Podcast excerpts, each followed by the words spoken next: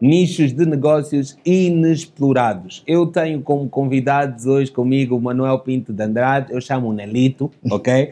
tenho também o Joelson Bartolomeu, a quem eu chamo Nuxo, ok? Eu sou o Marquito, como vocês sabem, e nós hoje vamos estar aqui numa conversa super informal sobre um tema que eu acho que é extremamente importante eh, ser abordado uh, a todos os níveis, com, por todas as pessoas, que é os nichos de negócio. Mas mais do que tudo, dar as boas-vindas. Nelito, bem-vindo. Obrigado, Marcos. Nuxo, bem-vindo a partir, a partir de onde tu estás.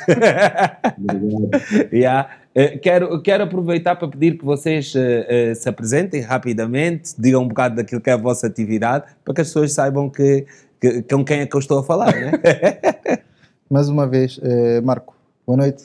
Obrigado pelo convite. Nos, mais uma vez, boa noite e obrigado por eh, fazeres-me companhia aqui nesta, nesta plateia. Eh, eu sou o Manuel Pinto Andrade, amigo e primo do Marco. Yeah. Isso mesmo. É, Fique claro isso. Ok. Mas disse, ok. o, mais, o mais difícil às vezes é nós apresentarmos como aquilo que somos yeah. e apresentamos muito por aquilo que fazemos, mas Isso. menos por aquilo que nós somos. Yeah. É, pá, sou uh, angolano, apaixonado pelo empreendedorismo eh, pelo desenvolvimento de negócios.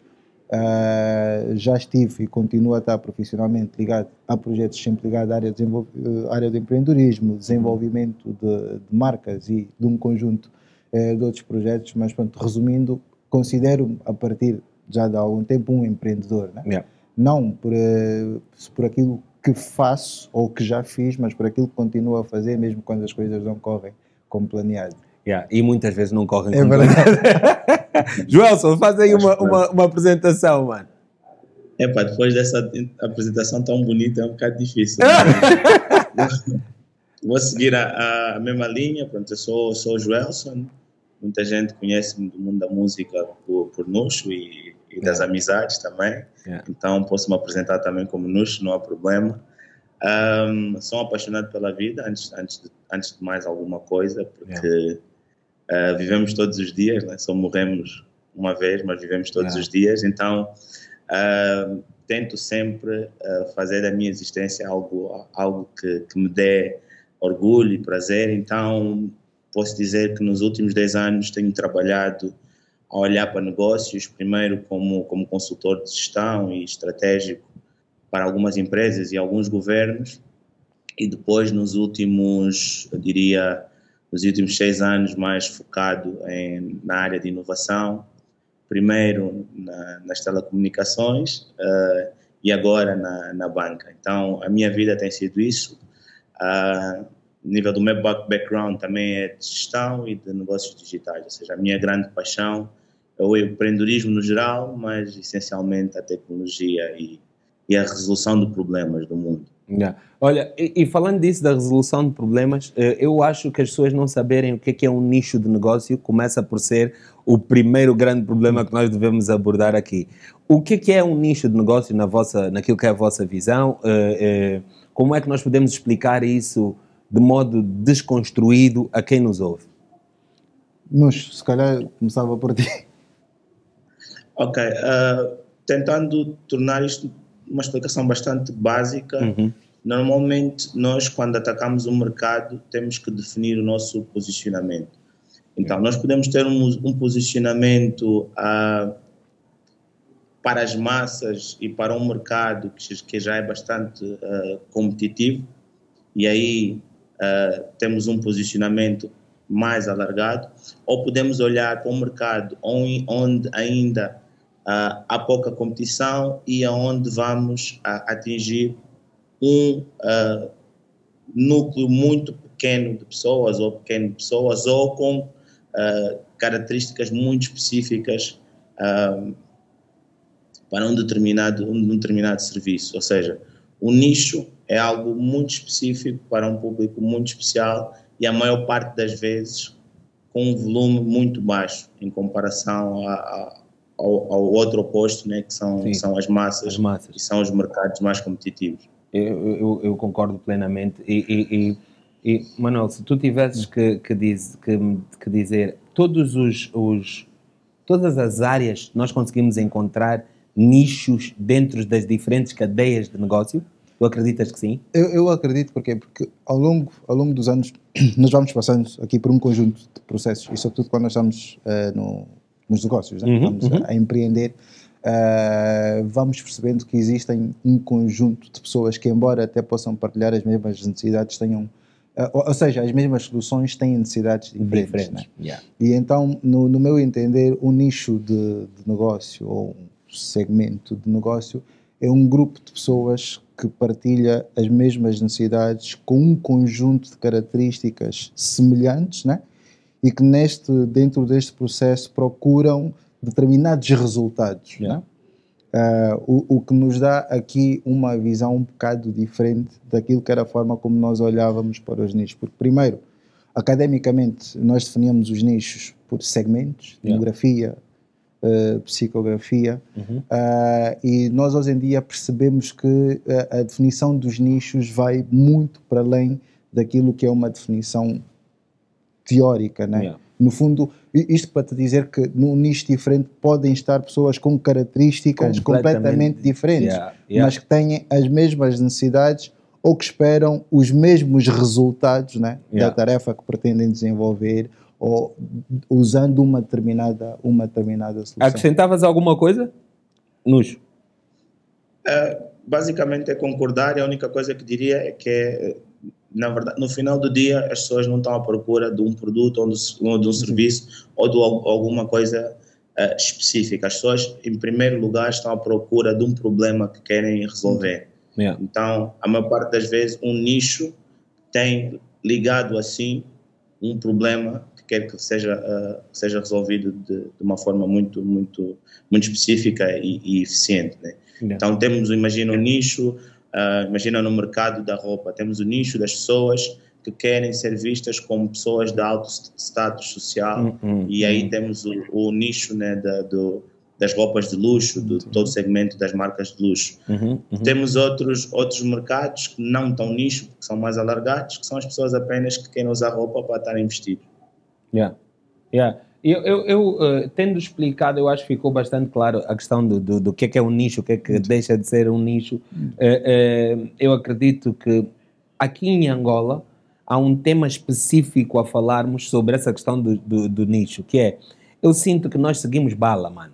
Eu, eu, eu fiz um pequeno quiz durante algo- um, um dia na, na página do Go Talks, tanto no, no, no, no Instagram como no Twitter, e a maior parte das pessoas, eu perguntei, nós, a maior parte dos nossos negócios são parecidos ou iguais, por que motivos? Falta de imaginação, falta de recursos ou porque gostamos de seguir bala? e grande parte das pessoas respondeu porque gostamos, 60 e tal por cento das pessoas que gostamos de seguir bala.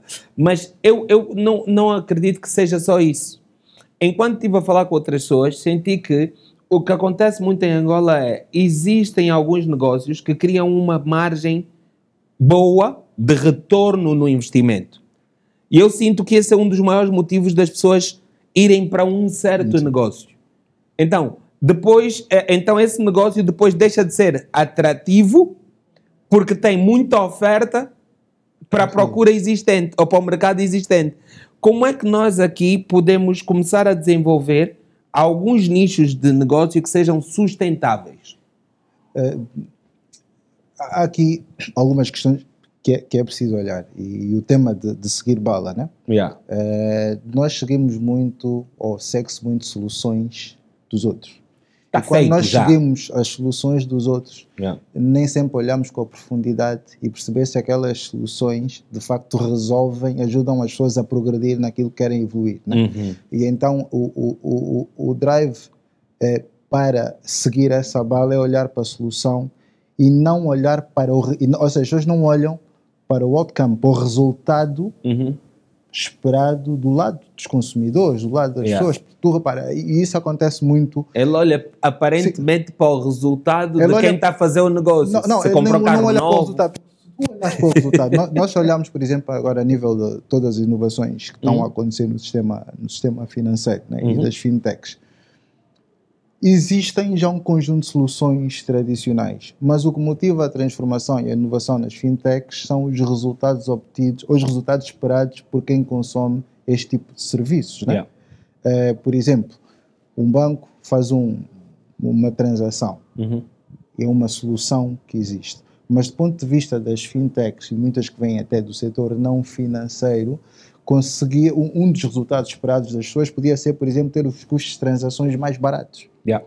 Mas a estrutura e na solução pré-existente de um banco, por exemplo, eh, o outcome não é o que a pessoa está à espera porque os FIIs são caros, né? Yeah. E então as fintechs vêm a inovar, por exemplo, precisamente neste detalhe que é darem-te o outcome que tu estás à espera, que é o resultado de poderes ter uma transação mais barata ou minimizar o teu tempo para executares uma, uma E é importante falar-se que inovar não significa começar o processo do zero. Não, não, não. Melhorar. É- Melhorar, É, melhorar exatamente. ajudar as pessoas a progredir, perceber a cadeia de valor e ajudar Yeah. as pessoas a progredir naquilo que é o detalhe, né? Yeah. com base nas métricas que nós usamos, porque nós, enquanto consumidores, nós temos métricas a que avaliamos os serviços que nós recebemos, né? Uhum. E as métricas muitas vezes são, de certa forma, simples. Yeah. Nós decidimos porque são convenientes, eh, porque são baratos, porque demoram menos ou mais tempo, e, e estas métricas nem sempre, quando estão a desenvolver estes, um conjunto de projetos, são tidas em conta, né? Yeah. É, Nós não, não é só uma questão de ouvirmos as pessoas, mas é de percebermos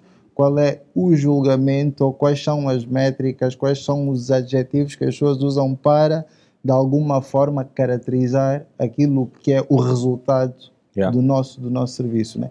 E Que- é daí onde nós vamos tirar detalhes. Joelson, o que, que, que, que é que tu achas que de facto pode ser eh, eh, um caminho para que nós em Angola comecemos a trabalhar em, em- em soluções que nos façam deixar de dizer com a frequência que ouvimos, pô, tenho boa de saudades de bazar para Tuga, mano.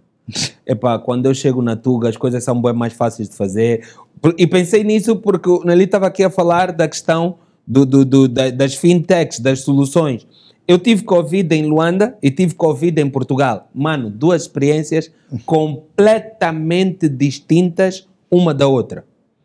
Porque eh, hoje em dia há soluções aqui em Angola. Eu conheço uma, uma, uma empresa onde tu compras tudo o que quiseres a partir dos supermercados. Acho que chama-se Mano ou algo assim. Yeah. Não, não me lembro bem do nome claramente. Mas eh, imagina, eu quando estava em Portugal com Covid, mano, todos os supermercados, de um modo geral, eu encontrava online. Tudo aquilo que eu quisesse tinha online. Se não era diretamente para o supermercado, era uma app que, ia, que me dava os preços dos supermercados, até de mini, mini mercados, estás a ver? Então, a minha pergunta para ti, e não é pergunta, é conversa, é, é- é como é que tu achas que nós conseguimos eh, promover isso nas pessoas, para as pessoas começarem a procurar mais resolver aqueles microproblemas, mas que na verdade são massivos, no sentido de que há muita gente à procura daquela solução. Ok. Assim, em primeiro lugar, não sei se Portugal é o melhor exemplo, mas também não. não mas gostei, gostei, gostei, gostei da introdução. Em, em, em- segundo lugar, eu acho que é, é importante eh, nós primeiro entendemos eh, de que formas é que podemos competir no, no mercado e podemos entrar no mercado. E acho que é importante entender que normalmente existem três formas genéricas de tu competir no mercado. Né? Uma é competir pelo preço, tu consegues competir pelo preço porque consegues ter custos muito mais baixos do que a tua, do que a tua concorrência. Uhum. A, a segunda forma é o que o Nelito falou bastante, que é tens umas métricas de serviço diferenciadas, ou seja, Uhum. ah, o pessoal olha para ti e diz, olha, o teu serviço tem maior qualidade, ou as pessoas são mais simpáticas, etc. Então aí tu Uhum. consegues ter um, consegues cobrar um valor adicional pelo teu serviço. Yeah. Estou a fazer essa introdução também para entender como é que podemos explorar nichos.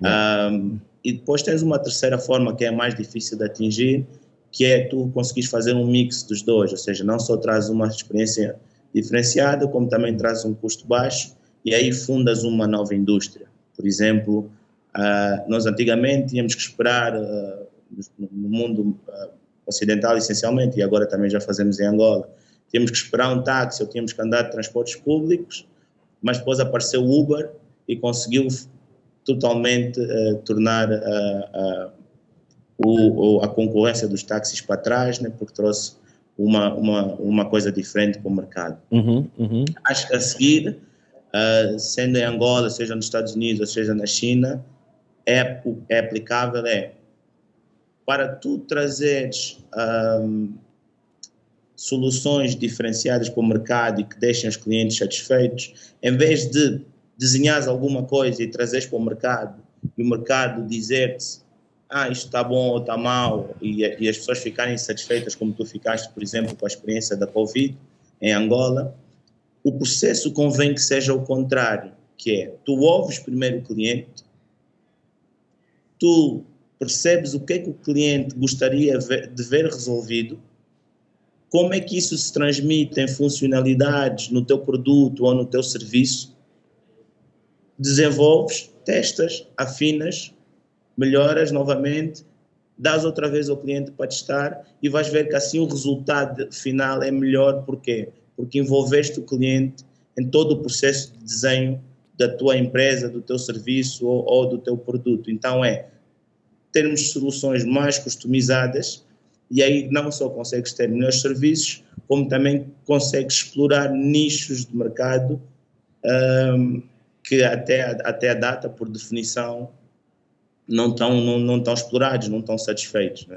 Mas tu falaste então, muito da questão. É falaste muito da questão da experiência do cliente e, e, se nós entrarmos aí tipo que vamos fazer outro toque porque porque porque isso é um dos maiores desafios que nós temos um dos passos eh, eh, uma das áreas que temos mais espaço para melhorar é de facto a experiência do cliente eu lembro e, e vou contar isso aqui rapidamente eu lembro-me que uma vez quando a primeira e única vez que consegui fazer um upgrade para ir em primeira classe na, na Emirates Mano, quando eu cheguei no, no, no, no, no avião, a senhora sabia o meu nome. És um felizardo. Estás a ver, mano? A senhora sabia o meu nome e sabia que eu gostava de Coca-Cola zero com gelo. Brother, eu peguei no telefone e liguei para a minha velha. Mamã, aqui na Emirates eles já me conhecem. mas, mas é uma coisa que é, é pequenina e que tu nem Sim. notas que foi quando te deram um tabletzito para tu preencheres aquilo que eram as tuas preferências e aquilo está ali e funciona. Não, mas só que tu, tu, tens aqui uma coisa interessante nisso que é nós e, e, nós com o tempo depois vamos valorizando cada vez mais isso. Yeah. Existe a pirâmide de Maslow que todos nós conhecemos. Yeah, e yeah, nessa yeah, pirâmide estão uh, de alguma forma explícita, tudo aquilo são as nossas necessidades. E a nossa vida roda muito à volta dessas necessidades. Portanto, estamos a falar de necessidades estáveis, né? alimentação, mobilidade. Agora, yeah. a forma como tu, neste caso, a tua necessidade era uma necessidade de mobilidade, deslocar de um país para outro. Para outro. Agora, dentro qual era o resultado e qual era a experiência que tu querias dentro daquela conforto, né? Uhum. O conforto, a, a, segurança, o entretenimento. Né? Todo este entendimento faz com que estas empresas, a Emirates, a Emirates procurem proporcionar-te dentro daquilo que é a tua necessidade de mobilidade um conjunto de outros outcomes, né? Yeah. de outros eh, resultados, resultados uhum. que tu queres ter durante aquelas horas de, de, de voo. voo. Né? Porque tu podias ter a mesma experiência. sempre bem longos. Sim, porque tu podias ter até a mesma experiência de mobilidade numa outra companhia, yeah. sem teres aquele Olha. conforto, né? Yeah. E o que te faria escolher Exato. um bocado é, é, ou seja, eu, desculpa só até cortar que é entre duas formas ou duas ou, ponto de vista até concorrencial, companhias te, pudesse, te pudessem uhum. oferecer aquela viagem, tu escolhes aquela que mais facilmente consegue proporcionar o a experiência desejada, né? Yeah. Yeah, o, o, que, o que quer dizer Exato. que muitas vezes não, não há um tema de nós concorremos dentro da mesma indústria, oferecemos a mesma solução. Agora, a diferença está quem consegue fazer, consegue chegar mais próximo daquilo que é o resultado que o cliente, que o deseja. consumidor deseja ter durante o momento em que quer progredir, né? quer yeah. resolver. Ias dizer alguma coisa, João? Não, ia só, ia só acrescentar, este é um exemplo ótimo. Tu, para a Emirates ter satisfeito, né, tu tens ficado tão contente, até teres ligado para a tua mãe, eles tiveram que recolher informação e perguntaram diretamente, yeah. ou seja, não usaram nenhum, nenhum esquema. Não, eu dei esse exemplo baseado é naquilo que tu estavas a dizer. Recolher informação de forma subliminar, né? Mas, uh, mas é muito importante e a maior parte eu sinto isto não só em Angola, é na maior parte dos mercados, as empresas per si são um bocado arrogantes, porque Uhum. têm no- normalmente profissionais verdade. altamente qualificados, É verdade. e, e os profissionais normalmente altamente qualificados vêm acompanhados de grandes egos e, e às vezes com um complexo de, de sabichões, né? Yeah. Então, às vezes as coisas são tão simples como perguntares a uma pessoa, olha, tu gostas mais do amarelo ou do verde? Se, se eu meter aqui o cor-de-rosa, vais ter um ataque epilético, sim ou não? Yeah. Então, é, é com essas coisas que tu consegues definir matrizes de, de, de- de produtos. né? Mas, mas tu estás a, é isso que tu acabaste de dizer, é, é, apesar de se aprender na escola, tem muito a ver com bom senso. E muitas vezes eu vejo nascerem negócios, hoje em dia estamos no, no momento de falar de startups, startups, startups, startups. E nós vemos uh, falar de startups a toda hora, mas as startups começam, they start with the same mistakes. Estás a ver? Elas começam exatamente com as mesmas falhas, os mesmos erros de quem fez antes delas, né? Porque a ideia é, não, vou entrar aqui num nicho e vou fazer a diferença, mas começas a errar logo no ponto crucial que é pessoas, que é não conheceres o mercado Sim. o suficiente para saberes se aquele nicho em que queres entrar, se há de facto uma necessidade. Os japoneses têm uma coisa chamada Wikigai. E no Ikigai, que é a busca do propósito, eles têm duas perguntas que eu acho super interessantes. Todas são, são quatro perguntas e duas delas são. Uma é, será que aquilo que tu queres fazer o mercado precisa? Sim. E segunda é, será que aquilo que o mercado precisa está disposto a pagar? Exato. E a, e a última é, é, será que tu és bom a fazer Eu- aquilo que o mercado procura? Eu acrescentava aí uma quarta, que é, mesmo se o mercado estiver disposto a pagar, é suficiente para o lucro que tu estás à espera obter? Isto é uma grande investir, pergunta. Sabes Com o esforço que vais investir no, no, no projeto. né? Então, Não, às Yeah. vezes não vale o esforço. Eu Às uma vez, vale, eu uma yeah. vez estava estava estava a ver, para mim foi a melhor eh, definição de startup que, que, que já tinha lido, que era que, é um autor, por acaso não me lembro agora do nome, que ele diz: startup é uma empresa nova, pequena, está à procura de um modelo de negócio, Uhum, está em busca de um modelo de negócio. uhum. Daí estar associado o nível de risco Yeah. existe todo o processo. Qual é o grande problema? É, às vezes tentamos montar startup copiando modelos de negócios dos grandes. Uh, e yeah. Nós não temos Yeah. o mesmo budget, não temos o, o, o mesmo track e Hum. estamos a tentar fazer o que os outros já fizeram com os recursos que não temos.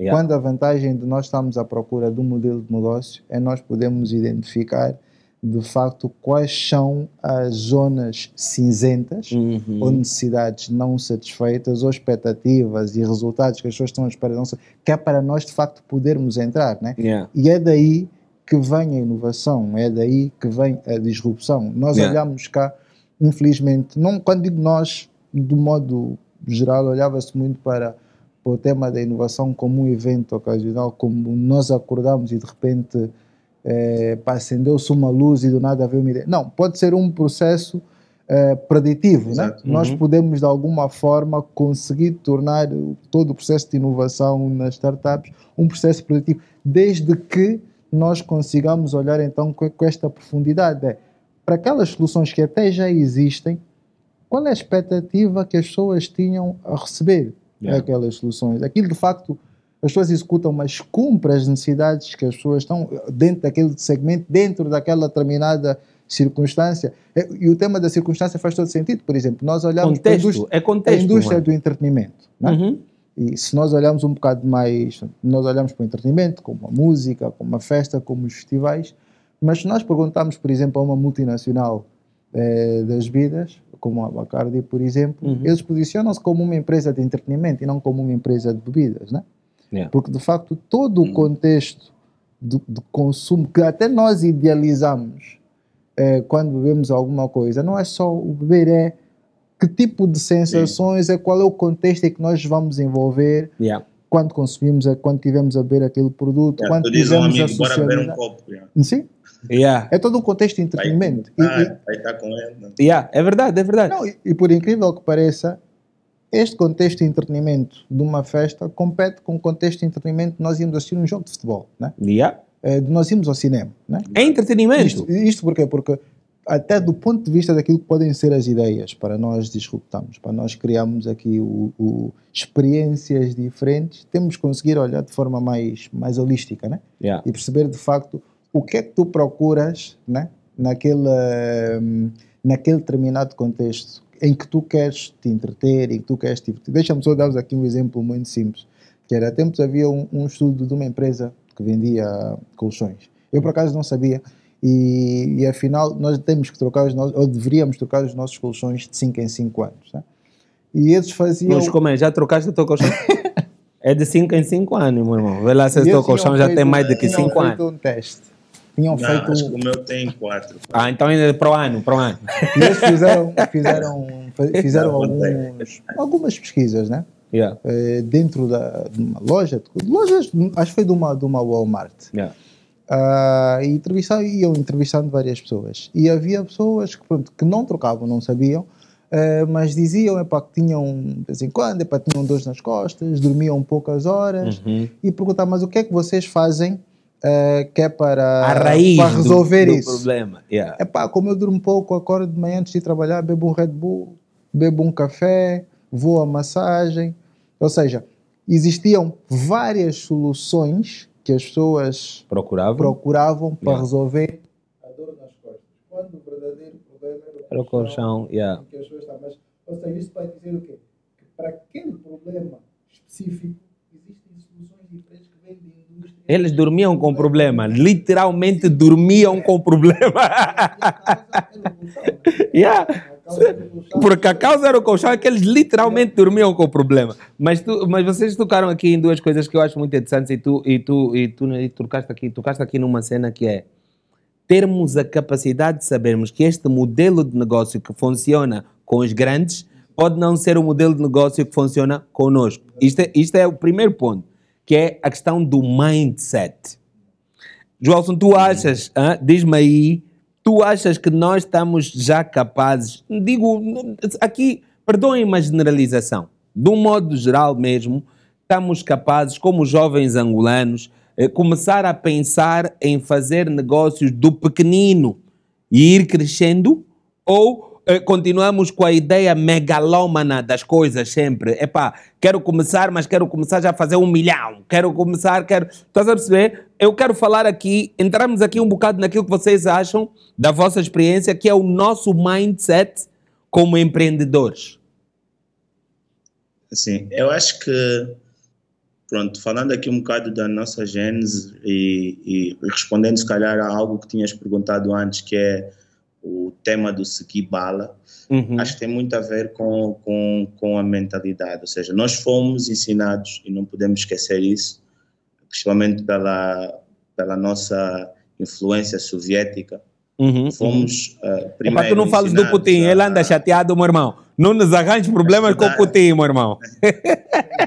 fomos ensinados primeiro, primeiro a estudar para, para trabalhar para outrem, Isso. depois trabalhar para outrem, fomos ensinados para trabalhar em fábrica, ou seja, não pensar apenas executar. Yeah. Ah, fomos, ensi- fomos ensinados que o risco é algo muito mau, ou seja, tu, tu tens um fracasso, é algo péssimo, Yeah. isso é que nós gozamos com as pessoas, ah, ele bate, bateu na rocha, etc, etc. Isso, isso, Quando isso. nos, nos outros países celebram o fracasso, porque o fracasso Yeah. foi uma oportunidade de aprendizagem de fazer novamente melhor. Yeah.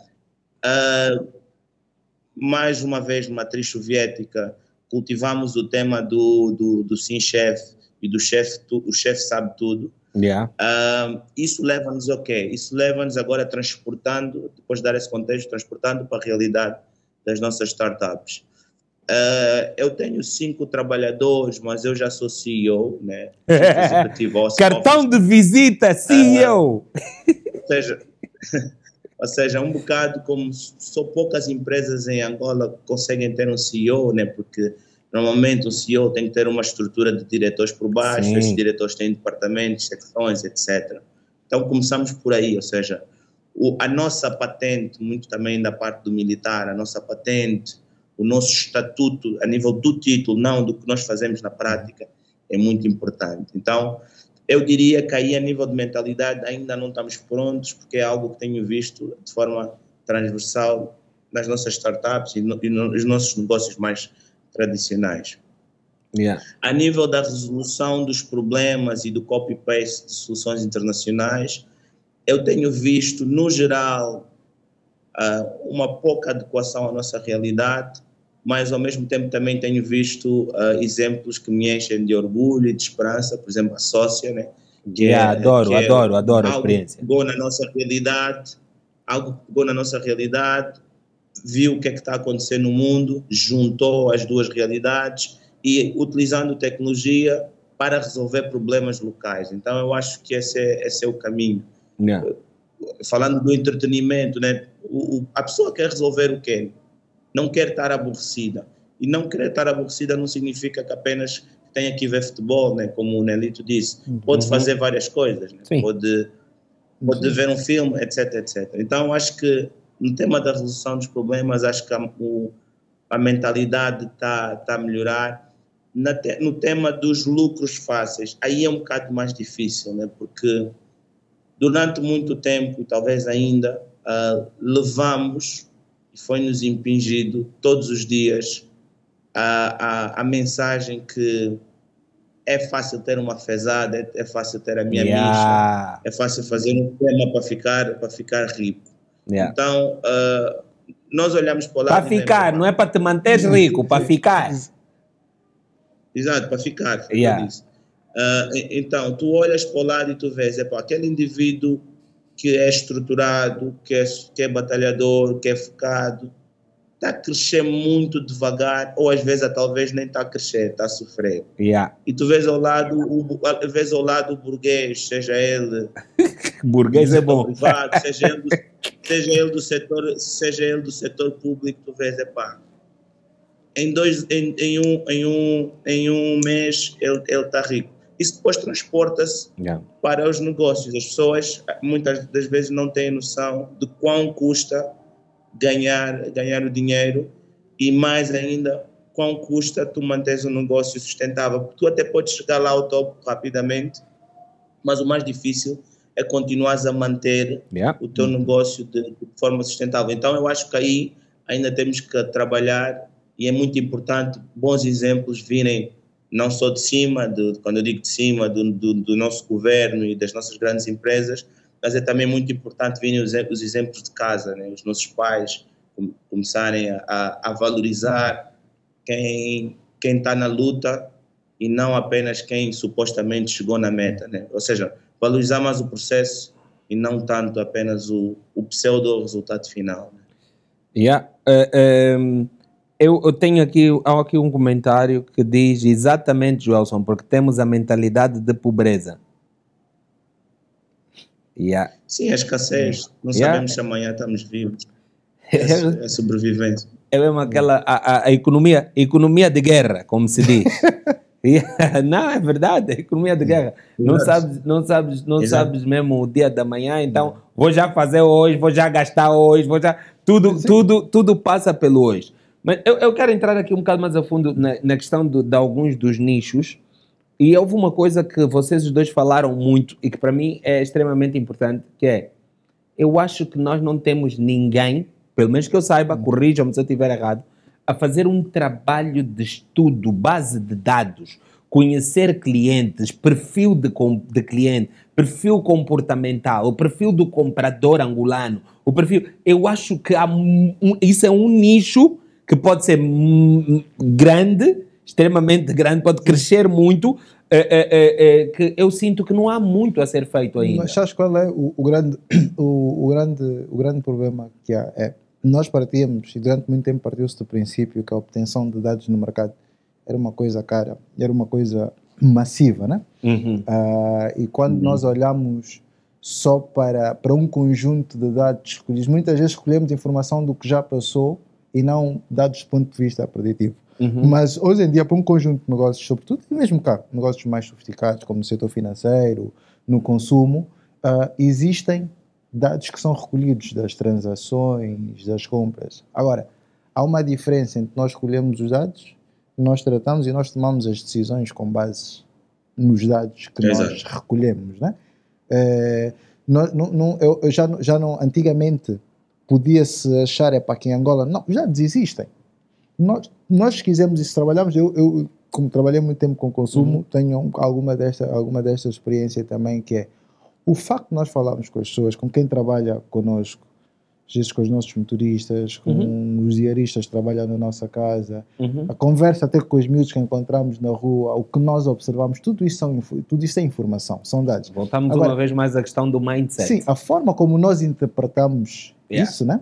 A forma como, como nós interpretamos isso faz toda a diferença se nós usarmos essa informação. Dizia que voltamos uma vez mais ao mindset por causa Sim. do CEO. O CEO Sim. parar na rua para falar com o miúdo para perceber do negócio Sim. dele, ele não se sente tão CEO, ele sente-se um bocado menos CEO. Olha, eu, vou te dar, eu vou te dar um exemplo com no, no negócio dos cereais. Sim, Caiu quando caiu a ficha do negócio, epá, que isto é todo um processo de aprendizagem. sim.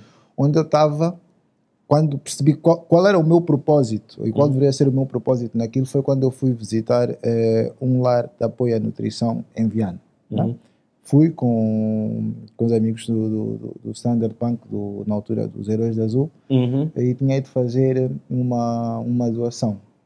Yeah. Epá, Eu até lá achava que eu estava no negócio dos cereais, né? A venda de cereais, tal como tá as Nestlés, as Kellogg's da vida, dentro do nosso contexto. Mas quando chego epá, e vejo um conjunto de crianças epá, malnutridas, eh, todos aqueles problemas, eu, para a minha realidade, o meu negócio real devia ser o negócio da nutrição. É exatamente Porque isso. o que faz falta aqui, o que faz falta não é o produto em si, como é vendido lá fora. O problema real que nós É tínhamos nutrir é a nutrição. Yeah. Porque a nutrição depois tem um impacto no nosso desenvolvimento físico, no nosso desenvolvimento cognitivo. Né? Portanto, se as pessoas não se É alimentarem bem, não é muito, não se Yeah. alimentarem bem, não ingerirem os micronutrientes necessários, as pessoas não conseguem desenvolver capacidades cognitivas que é para poderem estudar, para poderem gerir um país. Né? E, e nós vivemos muitas dessas consequências. Né? E então, isto para dizer o quê? A busca do nosso propósito, até quando nós queremos ah, empreender de alguma Yeah. forma, e quando nós estamos a desenvolver startups, é o caminho que nós precisamos, vá, a luz né, que nós precisamos, que ajuda no fundo a guiar aquilo que são ah, as nossas ações.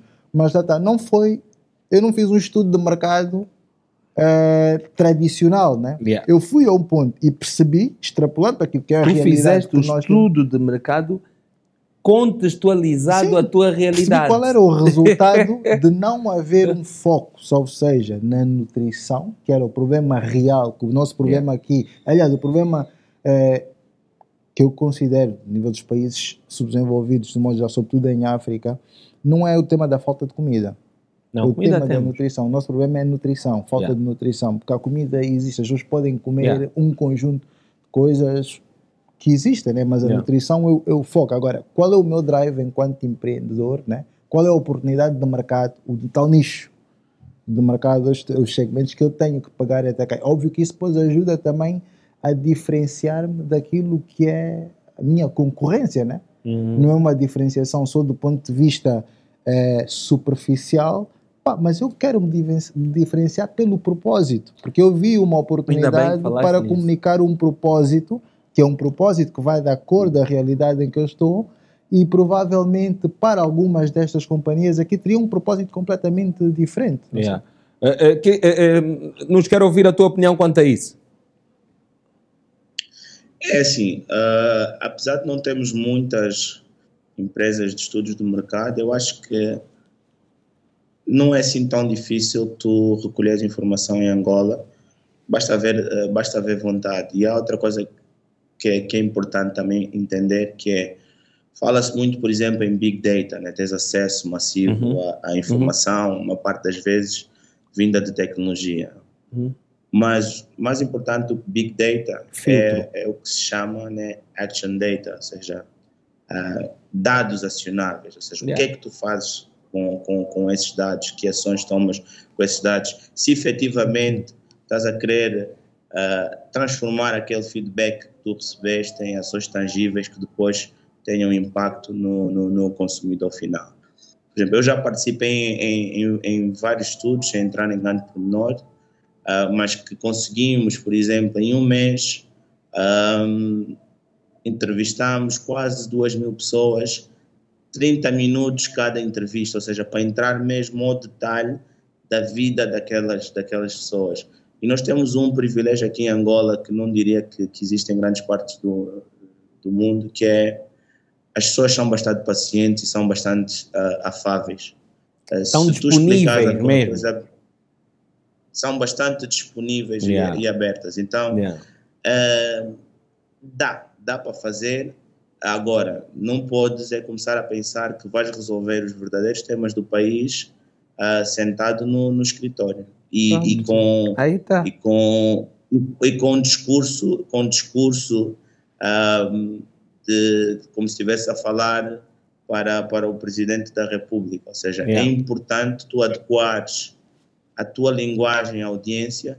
É Sim. importante, por exemplo, se for necessário não falar em português, falar nas nossas línguas nacionais. É importante, por yeah. exemplo, tu envolveres nesse teu processo de pesquisa pessoas que têm a confiança da comunidade. Às vezes não é o Joelson que tem que ir isso, a uma aldeia fazer isso, perguntas. Isso, Às vezes o Joelson apenas tem que pedir ao Soba para fazer as questões ao, ao, é ao seu povo e depois dar-nos o feedback de, de, de, volta. Então, eu acho que é, é, é, é, é fazível, ou seja, não tens muita informação oficial, mas tens muitos meios para conseguires criar a tua informação e trabalhar com ela. Yeah. Eu, eu, eu, concordo, eu concordo piamente com tudo isso que, vo, que vocês disseram e acho que é de facto é uma questão de contextualização. Eu tenho um amigo que diz várias vezes que se tu tiras as coisas do contexto, viram um pretexto. Yeah. E eu acho que nós vivemos numa sociedade com muitos pretextos. É, então há muitos pretextos para se fazer aquilo que não é o mais correto de ser feito, ao invés de se, de se fazer o que é correto. Mas há aqui um outro desafio que eu observo, que é, por causa da formatação mental que, que nós uh, fomos alvos durante vários e vários anos, nem que seja começarmos nos 500 Sim. anos de colonização, né? há aqui uma coisa que eu sinto que é, nós temos algum receio de fazer os nossos próprios métodos. Sim tu começas um novo nicho de negócio, mas os métodos, os modelos, como já falávamos aqui um bocadinho antes, é, queres sempre buscar noutras geografias, como diz o outro. Não consegues Sim. criar os teus próprios, tens medo, medo de arriscar para criar os teus próprios é, é, métodos, os teus próprios Sim. modelos e, e muito menos a eu sinto que as pessoas não têm sequer, não lhes passa sequer isso pela cabeça, a visão de que eventualmente podemos exportar a nossa experiência. Sim, porque nós temos aqui uma, uma coisa que é fazer, nós aprendemos, e sobretudo se formos estudar gestão, né? Yeah. E, e, aprendemos os negócios numa perspectiva muito tecnocrata, né? Mas depois nós percebemos que os negócios são as pessoas. E como os negócios são as pessoas, fazer negócios pessoas. é humanização, é bom senso para tomar decisões e é cultura, para nós percebermos o nosso contexto. Né? Yeah. Uh, e a partir do momento em que. Epa, nós... Espera só, deixa eu só dizer uma coisa à minha equipa. Esse é o momento da highlight, tá vendo?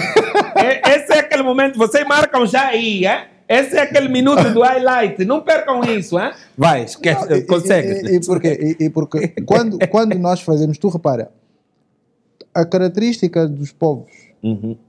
que partilham estes valores, e valores, que uhum. partilham estes quatro elementos, quando yeah. tu tens, consegues fazer negócio em qualquer parte do mundo dentro das mesmas comunidades. Por isso é que os eritreus vêm, conseguem fazer negócios entre eles. Yeah, eles é partilham é a mesma cultura, partilham os mesmos valores yeah. também, os princípios. E, e tem o tema da identidade cultural yeah. deles. Nós, em Angola, uh, se, pá, eu acho que fruto de um conjunto de coisas, uhum. uh, mas temos aqui muitas dúvidas do ponto de vista de identidade. Né? O que faz com que podemos partilhar a mesma sala, irmos a mesmas festas, mas só que no final do dia não partilhamos os mesmos, valores yeah. ou nem olhamos yeah. para a mesma cultura, para a nossa cultura da mesma forma, da mesma forma, né? Yeah. E, e, e, o resultado, só que eh, Nelito, só acrescentar o que estás a dizer, o resultado disso é, é a confiança. Exatamente. E o, e o que gera, o que gera e o que move o mundo é, é a confiança. 100 dólares, tu des a um macaco, não vale nada, né? 100 dólares só vale porque tu tens a confiança que o país que está Sim. por trás daquela nota é suficientemente estável para aquela sim. nota ser, ter valor. A mesma coisa para os negócios. Há, há, há países onde não consegues fazer negócios sem assinar ah, contratos, porque sabes que as pessoas são sérias e Um valorizam aperto de mão. e sabem, e sabem quais são as consequências de não cumprirem com aquele acordo, mesmo se forem só consequências de ordem, de ordem moral e de ordem da, da sociedade, sem, sem ser penal, ou, sem ser penal ou, ou, financeira. Enquanto tens alguns países como, como Angola, infelizmente, onde é difícil, é difícil confiar. Então, acho que passa muito ah, pelo um trabalho de, de, de mentalidade e de, de confiança muito assente nos valores que o, que o, que o Nelito estava, estava a referir, né? Nós Yeah. temos, nós temos um- identificarmos uns existe- com os outros. Né? Não, Yeah. E não é só, não é só de, de Angola. É, reparem que onde a cultura e os valores não prevalecem é um excesso de legislação, né? Hum. mas que depois não se cumpre, porque nós criamos, Hum. queremos pautar a Hum. sociedade com regras, em cima de regras, Yeah. mas só que aquilo que são os valores que fazem eu confiar em ti, ou eu confiar nos Welso, não são sólidos, né? Yeah. Eh, e quando nós, dentro da nossa própria realidade, temos dificuldade em fazer negócios entre nós, eh, ou fazer endorse de negócio dos nossos, né? Os locais, é outro muito- tema, mano. é muito difícil nós Yeah. conseguirmos fazer. E quando isto existe, e nós existem o exemplo, para mim o exemplo mais claro é dos asiáticos, né? Yeah. dos chineses. Os chineses, quando imigram para qualquer parte do mundo, e acontece muito na eles fazem muitos negócios dentro da sua própria comunidade. Né? Chinatown. Chinatown é, é, é- é um, é um destes. É um Nós em destes Angola exemplos. temos a cidade da China. Sim, nós temos a cidade Yeah. da China que financia e, e- Yeah. e- eles criaram o seu próprio ecossistema Yeah. de negócio. Porquê? Porque eles confiam uns nos outros, eles partilham a mesma cultura, partilham os mesmos valores, os mesmos princípios. E quando isso existe, é o que o Joelson estava a dizer, as pessoas eles acabam por confiar no trade, né? Por toda a relação, nós olhamos Yeah. do ponto de vista tecnocrata, técnico, o tema da compra e da venda, mas são trocas de confiança que nós fazemos, né? Sim. Tu quando dás o dinheiro a alguém por algum produto é que tu, a pessoa confia naquilo que tu estás a entregar e tu tens uma determinada expectativa de confiança no que tu vais receber para te resolver aquela determinada necessidade. né? Yeah. E, e- e se nós olharmos para, para aqui para a desconstrução daquilo que é, é o fazer negócios ou montar empresas e olhamos mais numa perspectiva de humanização, numa perspectiva cultural, numa perspectiva de valores e de princípios e de bom senso no meio disso tudo, epá, percebemos que o que está à volta disso não são só os números, os números são uma consequência. Yeah. Os números são uma consequência e as métricas que as pessoas vão usar para avaliar o, aquilo que nós oferecemos são métricas humanas também. Yeah. E são métricas muito simples. É Emoção mesmo, meu irmão. É emoção. É emoção. Não, é o tempo Yeah. que, que, que, que poupam, é a facilidade, é a confiança, né? Yeah. Olha, eu, eu queria pegar aqui numa coisa, vocês eh, devem conhecer eh, melhor do que eu, a Lei 30-11 de 13 de setembro, Lei das Micro, Pequenas e Médias Empresas, ok?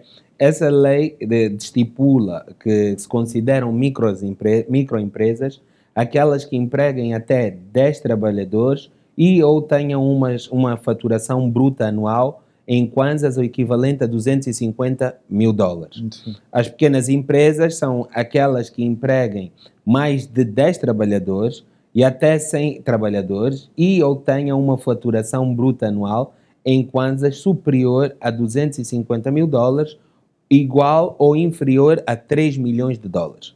E as empresas, eh, eh, médias empresas, aquelas que empreguem mais de 100 até 200 trabalhadores e têm uma faturação bruta de kwanzas superior ou equivalente a 3 milhões e até 10 milhões de dólares, ok? Eh, eh, eu gostava de perceber naquilo que é, eh, eh, o, o vosso entendimento. Um nicho de negócio significa que tem de ser feito por uma microempresa? Ou pode ser um nicho de negócio ser feito por uma média ou até uma grande empresa? E estou a falar nos, nos moldes daquilo que a nossa a- a lei aqui define. E, e, e por que que eu vos falo disso? Eu há dias fui ao, ao ateliê eh, de um amigo meu, o Escuro, E, e- cheguei lá e pedi-lhe para me fazer umas calças. E estávamos a falar das calças e os preços e não sei quantos. Eu ali a chorar o preço e tal e quê. E estávamos a falar das cenas todas que tu tens que importar. E falamos da questão de não haver aqui em Angola ninguém que produza fechos.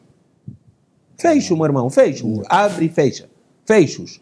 Eh, botões.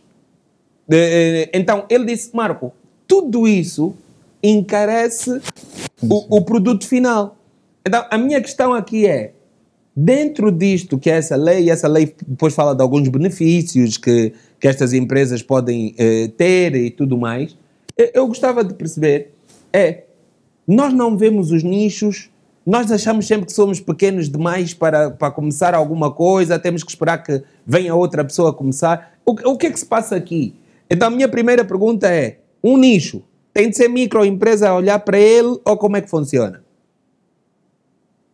Nuxo. Antes, antes, antes de responder, porque também estou aqui para, para aprender, tenho uma dúvida. Vamos embora. exemplo, Uma, start, uma startup que, por definição, tem um modelo de negócio que deve ser quase infinitamente escalável, ou seja, a forma como tu ah, serves um cliente é a mesma forma como tu serves um milhão de clientes. Sim. Daí a utilização de tecnologia. Né? O Facebook, independentemente de, estarem cinco pessoas logadas, trabalha da mesma forma como se tivessem 5 bilhões. né? Sim.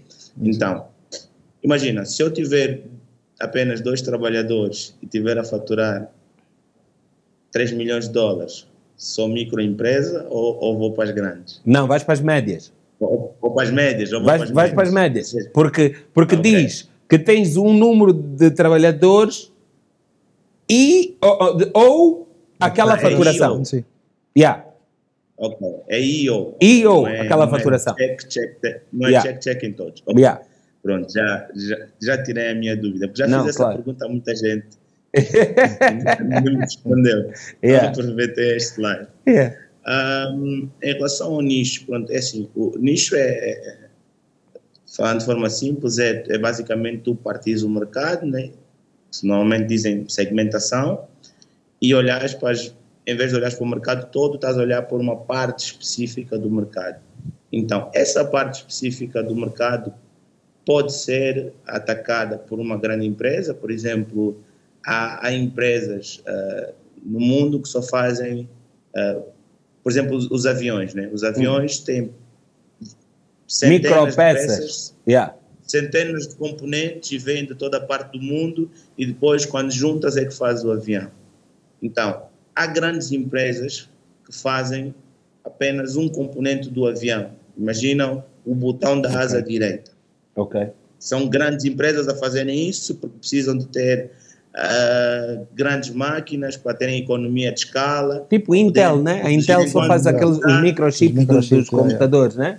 Porque aqueles botões, Yeah. exato, de, de Taiwan, porque aqueles, aqueles, aqueles botões vão servir não só para o avião, mas também para carros e para outros, outros fins. Yeah. E depois tens outras coisas, outras componentes mais específicas, onde tens uma empresa, por exemplo, que investe muito em, investiga em, em pesquisa e desenvolvimento, que até é uma startup de cinco pessoas, que está a trabalhar, por exemplo, só em inteligência artificial para prevenir ah, avarias do avião. Yeah. Ou seja, uma, um software que te diz Fica atento, porque senão isso aqui pode cair. Para dizer, Yeah. olha, este avião precisa de manutenção, senão daqui a seis meses vai avariar e vai matar gente. Ou seja, o nicho não tem, não tem a ver com a dimensão da empresa. Daí surgirem startups a atacarem um nicho e depois crescem muito e tornam-se grandes empresas. Normalmente é esta a forma das startups começarem e, e crescerem. Yeah. Yeah. Querias dizer alguma coisa nisso? Eu, eu concordo aqui com, o- com o que o Nilson estava a dizer, que é em relação a- aos, aos problemas né? Uhum. a, a resolver dos nichos, é indiferente ser uma startup eh, ou ser uma grande empresa. Uhum. Depende, para mim, é da capacidade que estas empresas têm, muitas vezes até concorrem em de facto ir a fundo com a solução que as pessoas procuram, né? dentro daquela determinada solução. É óbvio que, que isto muitas vezes obriga eh, a perceber-se a cadeia de valor para o fornecimento de um determinado produto ou serviço. Mas aí está. Ainda bem que chegaste aí, mano. Pô, ainda bem mesmo, porque nós já estamos quase a chegar ao fim, Sim. então temos que começar a, a falar de- de- mais especificamente disto. Co- Eu sinto que muitos de nós, se calhar muito virados para a questão de importarmos soluções Sim. sempre, soluções com produtos, Sim. com serviços, seja o que for, eh, até às vezes técnica, Yeah. muitas vezes técnica, eh, eh, nós não paramos para perceber a cadeia toda. Yeah. Não percebemos. Então, como não percebemos a cadeia toda, nós não conseguimos, em alguns momentos, ver oportunidades de negócio vou-te dar, dentro da cadeia. Eu vou te dar um exemplo, que é estamos focados na produção Uhum. local, né? Sim. Eh, mas quantas empresas é que nós conhecemos estão focadas aqui na parte do armazenamento, Hum. Yeah, abastecimento, né?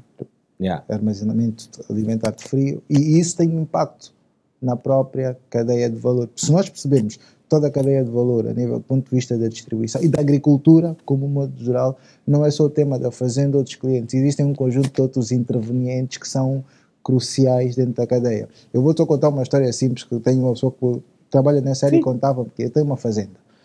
Ah, e os produtos produzia tomates e um conjunto de coisas. Os produtos vinham da fazenda, saíam de manhã cedo com os motoristas e criou-se aqui o, a aula do mercado do 30, em que tudo se vende, né? Hum? E o mercado 30 não é só um mercado, aquilo é uma escola. Aquelas senhoras dão, dão aulas. Isso é importante há, há muito fazendeiro. Porquê? Porque vinham os produtos, vinham os tomates, chegavam a- ao mercado do 30 e ele diz que vende a 10. A senhora olha para os tomates de manhã, às 7 da manhã, e diz: Não, eu só compro isso a 5. E ele, como trouxe aquilo da fazenda, recusa-se a vender. Espera, às 10 da manhã ele precisa de comer alguma coisa. Eh, e então vai negociar com a senhora, vende um bocadinho a Yeah. 5 para tirar o dinheiro para comer. Chega ao meio-dia, vai ter novamente com a senhora. Diz eu te dou três. Eh, diz a sete, a senhora, não, eu só te dou quatro. E ele não percebe. Porque é que a senhora aguenta mais um bocado ao final do dia, como ele tem que regressar com os tomates para a fazenda. Tem que regressar, não, tem que vender. Porque o dinheiro que ele precisa para o combustível, ele vende os tomates a senhora a três.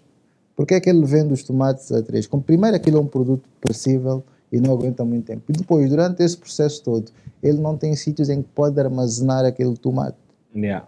a meio do caminho ou até aqui. Porque se ele tivesse a capacidade de poder armazenar, no dia seguinte ele podia pegar no mesmo tomate e tentar vender a 10 ou tentar vender a Yeah. 9 porque tinha estoque cá conservado.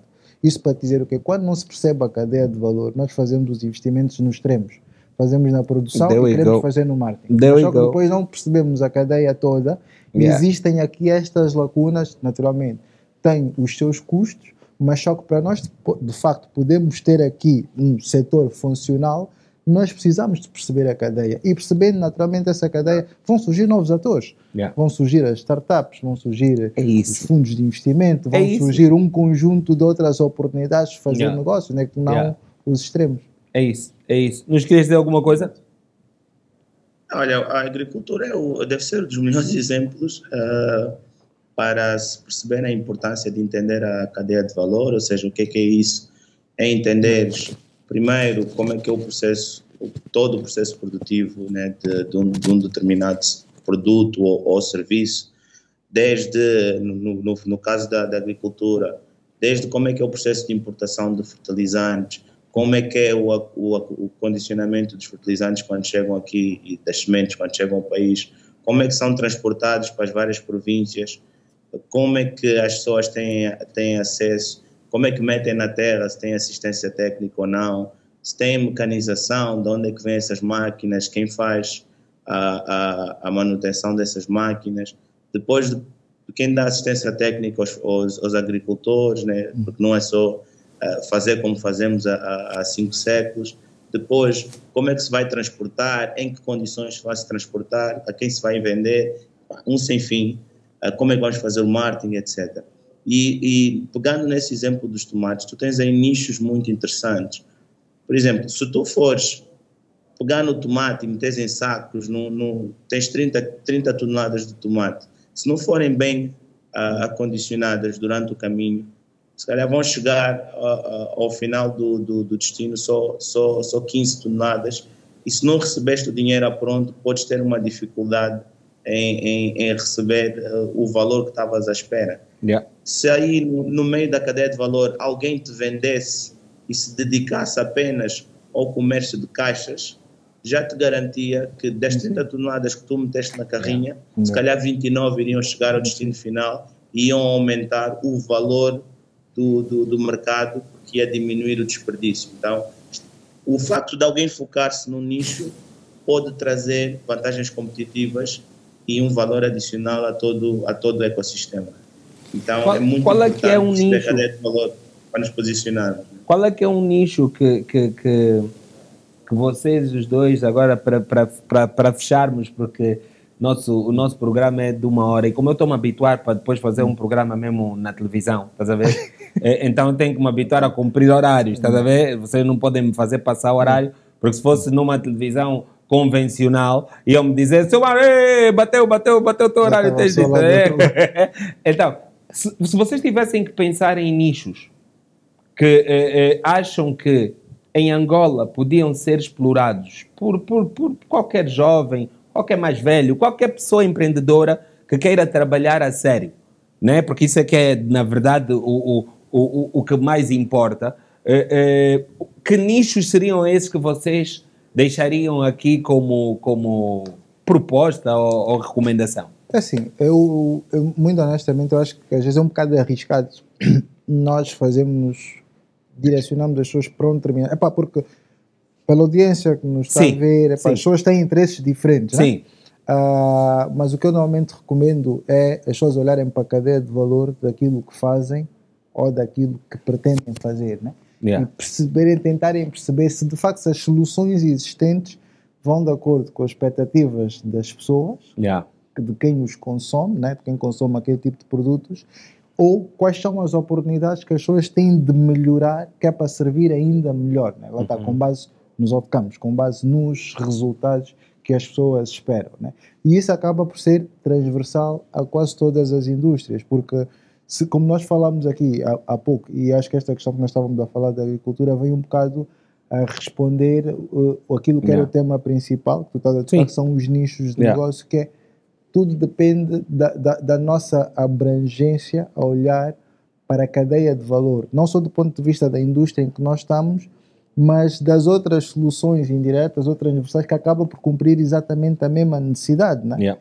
Eh, e então, se quanto mais abrangente for a forma como nós olhamos, temos que ter aqui capacidade de fazer zoom in e, e zoom out, né? Uhum, olhar com, eh, em perspectiva e olhar também com, com Detalhe. profundidade, com Yeah. detalhe ao mesmo tempo, conseguimos perceber se às vezes até as soluções existentes servem todas as pessoas ou se servem todas as ou se a expectativa das pessoas, das circunstâncias em que é servido é a mesma, né? Yeah. Porque o mesmo produto, o mesmo serviço, o mesmo negócio pode servir pessoas diferentes que têm expectativas completamente diferentes. E Se servi-las de falamos- diferentes formas. A banca pode Yeah. servir uns determinados segmentos que com um conjunto de serviços financeiros que para se calhar para um segmento com menos poder de compra as fintechs servem melhor, Yeah. né? Yeah. servem melhor, é pá, porque as métricas da avaliação de quem eh, daquele tipo de segmento, as, fintechs perceberam para que aquelas pessoas têm mais temas de liquidez, por exemplo, Uhum. de dinheiro, de acesso aos recursos. Ah, e só para finalizar aqui o meu lado, que é nós temos um dado aqui que é, que é muito interessante, que é perceber dentro do nosso contexto onde é que as pessoas eh, gastam parte da renda que obtêm, né? independentemente de quanto é que cada um ganha. Um estudo que foi Yeah. feito na Nigéria que é também que eh, as pessoas gastavam 55% daquilo que era a sua renda na alimentação. Né? Yeah. Comida, exato. Eh, e o nicho pode vir quer do ponto de vista da produção dos produtos ou toda esta cadeia de valor até os produtos chegarem às pessoas. Que é né? bem grande essa que, é, cadeia. que, é, que é bem grande. Portanto, Nuxo, qual é que é a tua, a- o, teu, o teu remate? O teu remate final? É assim, pronto, não sou, não sou o dono da verdade, também acho que Yeah. seria insensato dizer que as pessoas investam aqui ou investam ali. Ah, concordo com o Nelito. No entanto, eu acho que aqui ah, duas categorias que se calhar seria interessante o pessoal ter como um guia de, de- de- da sua mentalidade. Primeiro é pensar em, em categorias sustentáveis. Nestas, nessas nossas necessidades que nunca mudam. O que é que hoje nós precisamos e amanhã vamos continuar a precisar e ainda ninguém explorou. Uh, por exemplo, falando aqui na economia circular, nós produzimos resíduos todos os dias e neste momento não estamos a fazer nada com os resíduos das nossas cidades. Mas eles vão sempre existir e nós vamos estar sempre aqui a viver e vamos sempre precisar de estar inseridos no, no ambiente.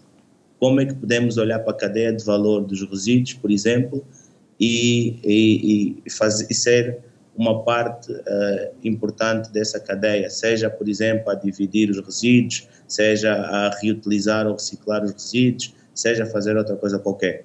Atenção, isto é só, este é só um exemplo, não estou a dizer para as claro, pessoas investirem claro. Acho que outra, outra bússola seria também o pessoal pensar cada vez mais em comunidade, porque o mundo está cada vez mais democrático. Uhum. O poder da comunidade. Mais... Quando, quando eu digo democrático é as pessoas estão cada vez mais interligadas yeah. e, e, há mais aqui a, a partilha. Então, eu sugeria uh, e recomendaria as pessoas a começarem a explorar muitas economias de partilha. Yeah. Se eu vou todos os dias à, universidade e tem lá 50 alunos meus conhecidos que também vão à mesma universidade e nós nos conhecemos, por que, é que não fazemos ali um, um pequeno negócio entre todos para dividir boleias, por exemplo?